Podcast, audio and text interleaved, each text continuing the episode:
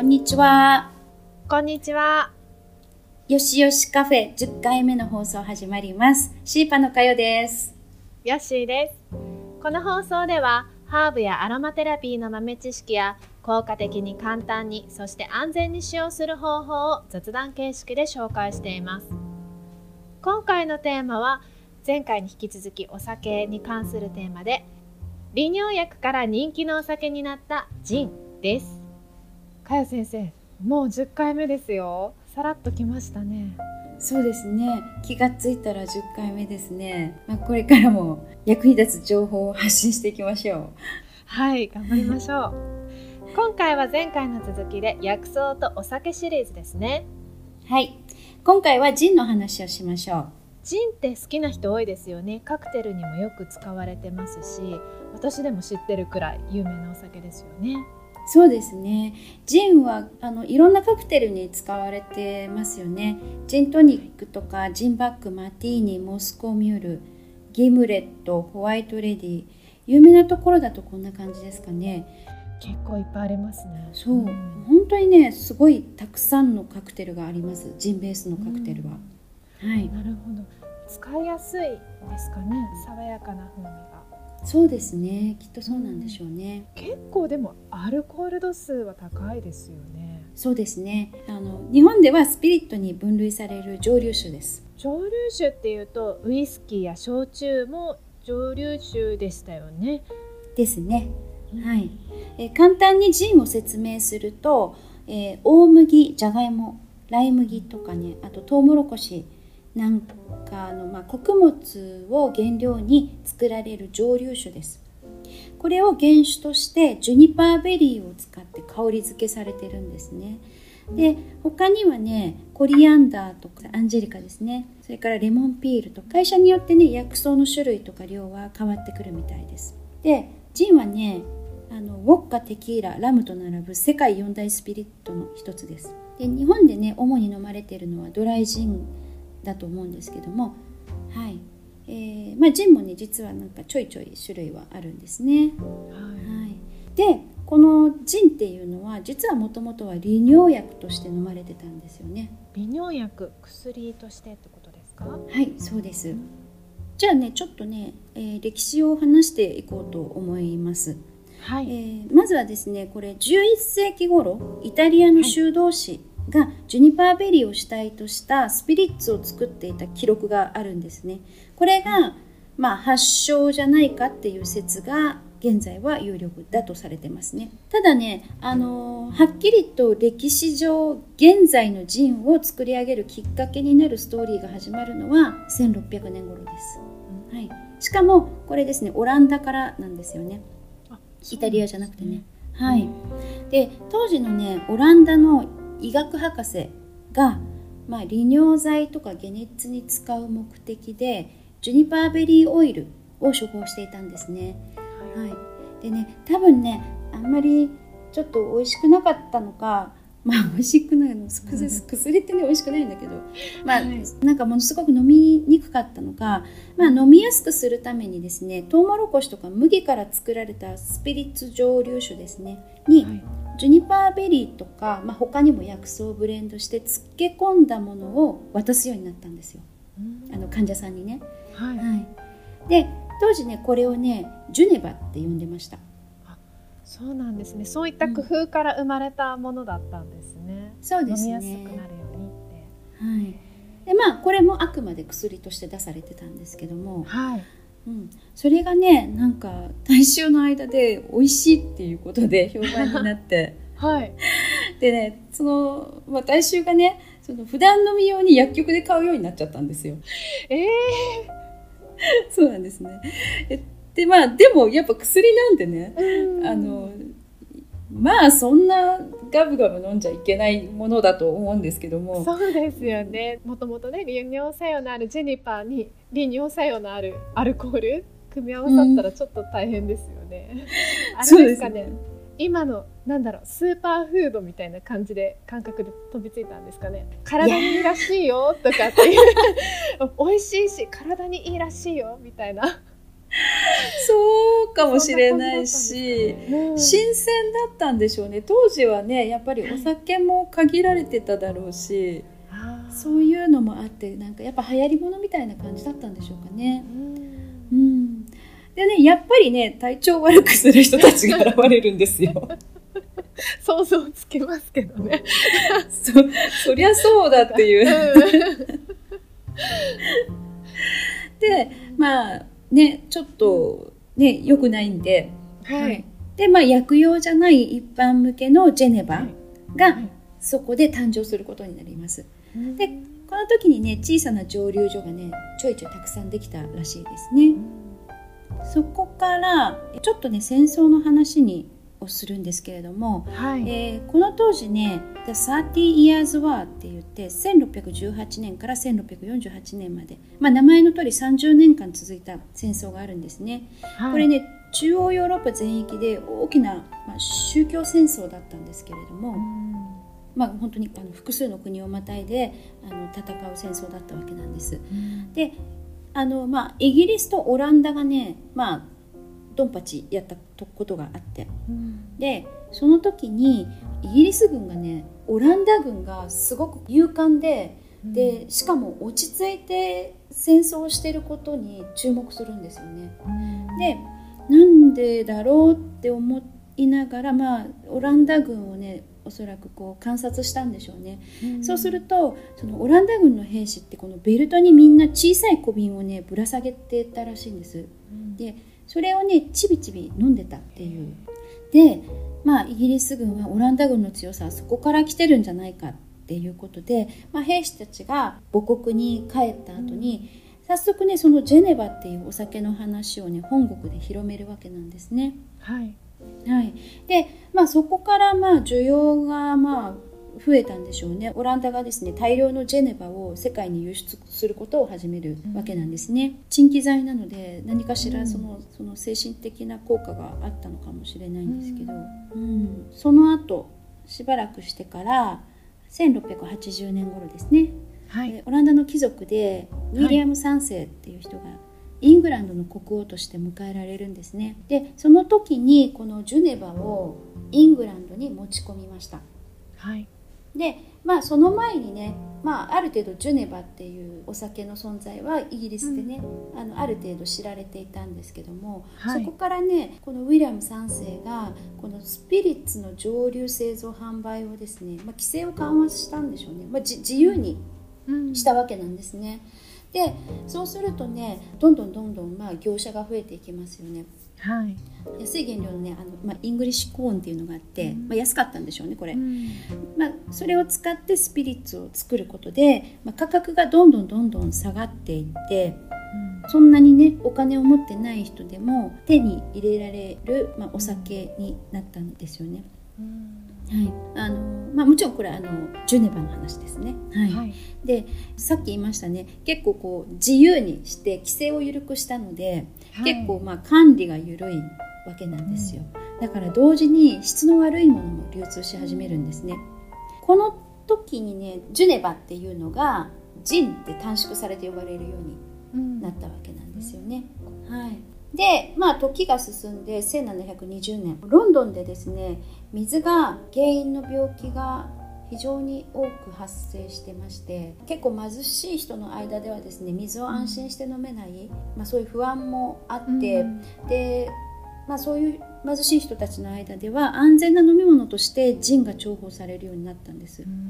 なのでその当時はですねもう7,000ぐらいのスピリッツショップがあったってされてますね。はい、それに加えてその頃産業革命でロンドンにねたくさんの労働者が流入してたんですね。はい、それでそういう人たちはですねさっき言ったねやっぱ質の悪いものも流通しすでにしてたので、そういう安いジンをどんどんどんどんで挙句の果てにねやっぱジンの中毒者とかがどんどん出てくるようになって、でそのうちねあの庶民のアヘンっていうないうような言われ方をするようになりました。でこのやっぱりジンがですねこのロンドンをもうどんどんどんどん堕落させて街を崩壊させていくっていう流れになるんですね。それで、まあ、ジンは不道徳なお酒として認知されるようになったわけなんですね。そうなんですね、なんか日本だとね昔から誰もがお水を飲めたじゃないですか。あの井戸のお水とか、うん。ね今でもお水を買わなきゃならない国があるっていうのはまあ分かってるんですけどうん。そのお水の代わりがお酒ジンだったんですね。よくフランス人が水の代わりにワイン飲むっていうのね、半分冗談だろうと思ってましたけど、うんこういう話聞くと、まあ、そういう歴史的な背景があるんだろうなって思いますよね。そうですうね。んでまあそんなこんなで、はいまああんまり自由にしちゃよくないなっていうことで、うんジンの法律がね制定されます。うんでライセンスを発行してライセンスを持つ業者だけが、まあ、ジンの販売が許可されるそれ以外は違法ですよっていうふうに法律を作ったんですね。はいでそれによってね販売量はやっぱり減少していきます。はい、で同時に質の悪い人もだんだんと淘汰されて有料なご業者だけが生き残っていくっていう流れになっていくんですよね。で、まあ、もちろんねあのやっぱり違法な販売はあるんですよ。闇の市場でう売られてるのはああの、はいあったんですよね。はいでその時の目印があの黒猫のマークでこれをね黒猫のマークを、まあ、掲げてここにね違法のジンが いや、まあ、ジンが売ってるよっていうねへ あの、まあ、そうやって路上で販売する人なんかもいたんですよね。ーでまあこれがねオールドトムジンって言われているんですけどもうんもともとねやっぱり質が悪いんですよ。うん質が悪いんで質の悪さをごまかすために砂糖を入れて甘くして売ってたんですね。うん。はい、でこのオールドトムジンっていうのは今もあります、えー今も販売されてますね、へえーそれはただの甘いジンとして売られてます。この質の悪いジンではなくてですね。はい。なんで好きな人はねあの好きじゃないかなと思います。好きで買ってる人もいると思いますね。うん。甘いジン美味しそうですよそうですね。ちょっとうん飲んでみたいですね、私ドライジンしか飲んだことないかな、うん、まあそんな流れの中ではい。ジンの製造工程も進化していくんですね。どんどんどんどん、で味も洗練されていきますね。それに伴って、はい。で蒸留をね素早く繰り返すことでアルコール度数を上げる連続式蒸留機なんかの開発もされます。この連続式蒸留機っていうのは今もスピリッツ作る時にこの連続式蒸留機って今も使われてるのかな。あのお酒って蒸留すればするほどアルコール度数って高くなるんですよ。そうななんのでですね。そう回数繰り返すことがまあその重要というかうん。アルコール度数を上げるために。で、まあ、それをねスピーディーに行うためのこの機械っていうのが連続式蒸留機っていうんですけどもはいまあこれがねあの開発されてでまあより雑味が消えて代わりに複雑なハーブの香りが楽しめるものになっていきますでこの時にねあの今の一般的なジンロンドンドライジンの形ができたんじゃないかなと、はい、言われていますね。はい、で続けますが1800年代になると有名なタンカレーという会社が出てきます。タンカレーって会社知ってます？タンカレージン。緑の瓶でね、はい。ジンでも緑の結構綺麗なグリーンのジンで赤いあのスタンプがついてるやつ、うんタンカレージンって言うんですけどね、はい。うん、結構まああの代表的なジンですね。はい。でそのねあのタンカレーという会社がこの1800年代になると出てきます。でこの会社はね高級なジンの開発を志すんですね。はい、それでもともとその不道徳なお酒のイメージがあったジンを紳士のお酒に、えーちょっとずつちょっとずつ、まあ、上品なイメージを定着させていく、はい。まあ、それに成功するんですねタンカレーでね。はい。うん。で、まあ、20世紀に入るとカクテルベースに使われるようになって、まあ、よりね上流階級の間でも一般化していくっていう流れでで、まあ、今に至ってるわけですね。はないるほど。その1800年代になって不道徳なお酒っていうそういうマイナーなイメージを払拭することができる機会があったんですね。今はねねなんかカクテルとかに使われるおしゃれなお酒の一部っていうか材料っていうか、そういうイメージがあったんで。そうですね、うん。うん、おしゃれだしなんかちょっと大人なイメージですよね。そうですジンってね。はい。そうそうでねちなみにねうんさっきね1800年代って出てきましたけどこの当時、イギリスがインドに入植した時なんですよね。はい。うん、でまあインドってね熱帯の国じゃないですか。うんでやっぱりねマラリアがねすごい深刻な問題になったらしいんですよ。でこう、まあ、キニーネっていうキナの木から取れる成分があるんですけどもこれがね蚊の抑止に効くっていうのでまあ苦いやつなんですよねこのキニーネっていうやつは。でそれをねトニックウォーターに、まあ、混ぜてうんでそれを、まあ、ジンと混ぜて飲む。はい。はい、まあこのマラリア防止と防止としてですねあの、そのトニックとジンキニーネ入りのトニックとジンを混ぜて飲むようになったのがこのジントニックの始まりだって言われてますね。そうなんですね。でそうですね、まあ、なんでねジントニックって実はまあ抗マラリア薬として最初にインドで飲まれていた。はいそういうところから来てたんですね。そうだからジントニックはインドで、まあ、そのイギリス植民地時代にできた飲み物なんですよねでちなみにボンベイサファイアっていうはい。ジンがありあるんですけどもはい。あのブルーの綺麗なね水色のボトルに入ったジンあれボトルにね横にハーブの絵が描いてるの知ってます？知らないです。あの今度見てみてください、はい。いっぱいねハーブのね種類が書いてます。うん。話は戻すとボンベイっていうのはもともとインドの都市の名前なんですよ。はい、現在のムンバイなんですけども。ボンベイサファイアっていうのがあります。今度ねボトルよーく見てみてください。あのボトルのねサイドね正面じゃなくてサイドにねはえっ、。とねあの、まあ、ジュニパーベリーだったりレモンピールだったり、えあ。ーアンゼリカとか、はい。コリアンダーとかねこう、うんうん。ハーブの絵と一緒にねはい。い描いてますんで、ぜひ ちょっと見てみてください。はい。はい、うん、でねもう一個ちなみに日本で初めてジンが蒸留されたのはフランス革命戦争とかね戦争がねすごくこう起こってた時代に長崎の出島に住んでたオランダ人が、まあ、自国に帰れなくなっちゃうわけなんですよ。はい。でやっぱりまあお酒が恋しくなっちゃってうんで日本で作ろうってことでウイスキーとかジンの蒸留をね始めるんですよね。まあ、でもねあんまり美味しくなかったらしいですねその時は。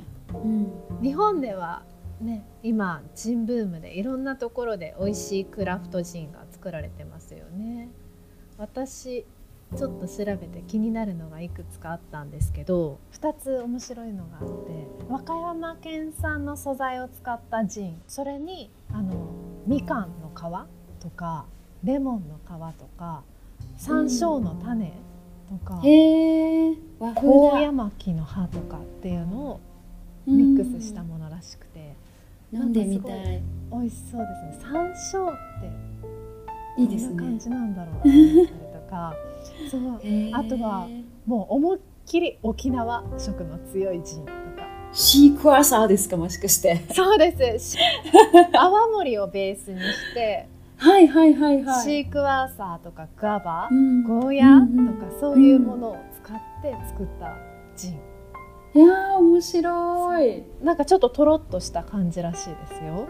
うーん。ぜひぜひ飲んでみたいですねいつか。飲んでみたいですねうん。はい。じゃあ、えー今日はねジンの話でした。はい。皆さんもぜひねなんか今日本だと面白いジンがあるみたいなんで、はい。えーいろいろ飲んでみたらいかがですか、えー次回はね、えーアブさんの話をしようと思います。はい、よろしくお願いします。よろしくお願いしますこの放送でシーパ、ハーブやアロマテラピーに興味が出てきたという方は、ぜひ概要にありますシーパのインスタグラムやホームページを見てみてください。ハーブやアロマテラピーについてわからないこと、この放送でやってほしいことがありましたら、ぜひお知らせください。次回の放送は、販売禁止になったお酒、アブさんです。それではまた、ありがとうございました。ありがとうございました